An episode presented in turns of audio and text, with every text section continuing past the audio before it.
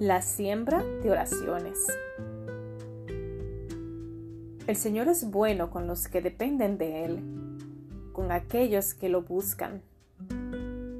Lamentaciones 3:25 Nadie planta semillas en el jardín y luego las desentierra dos o tres días para ver si están creciendo o no. Cuando sembramos flores tenemos fe.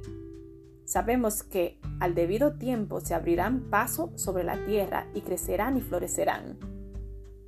Nadie abre continuamente la puerta del horno al hornear una torta porque si no la pasma. Por incómodo y doloroso que sea, nadie se levanta y se va a la mitad de un tratamiento de conducto, dejando al dentista sorprendido y confundido. Para estas cosas debemos esperar. Al orar, sin embargo, muchas veces siento gran impaciencia. Si Dios es omnipotente, ¿por qué debo esperar? ¿Por qué no me da ahora lo que estoy pidiendo? En su libro, Aventuras en la oración, Catherine Marshall comenta una estrategia que la ayudó a ser más paciente. Ella comenzó a cortar pedazos de papel en forma de huevos y a escribir sus pedidos. Luego los colocaba en su Biblia como un símbolo de lo que entregaba a Dios para que Él los hiciera crecer a su debido tiempo. Cuando su hijo, Bobby, todavía era joven, Catherine comenzó a orar por una esposa para él. Ella escribió una lista que describía a la mujer que deseaba para su hijo.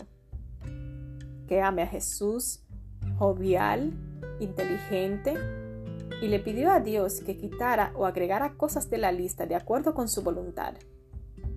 Luego, Catherine sembró la oración en las páginas de su Biblia. Ahora, después de muchos años, cuando su hijo y Edith se comprometieron, Catherine encontró la lista y se sorprendió al ver cómo Dios había provisto una mujer exactamente como ella había pedido. A su debido tiempo, Dios responderá cada oración. Catherine Marshall escribe, Solo Él conoce la magnitud de los cambios que deben producirse en nosotros antes de que podamos recibir el deseo de nuestro corazón. Solo Él conoce los cambios y la interacción de eventos externos que deben suceder antes de que nuestra oración pueda ser respondida. Mientras tanto, sembremos nuestras oraciones en la tierra fértil de la fe. Dios, que es poderoso para hacer todo mucho mejor de lo que pedimos y entendemos, a su debido tiempo responderá nuestras oraciones. Efesios 3:20 Señor, ayúdame a no desistir en la oración. Llena mi corazón con tu paciencia y tu presencia al esperar. Te agradezco porque me amas y quieres bendecirme mucho más de lo que yo puedo pedir o imaginar. Amén.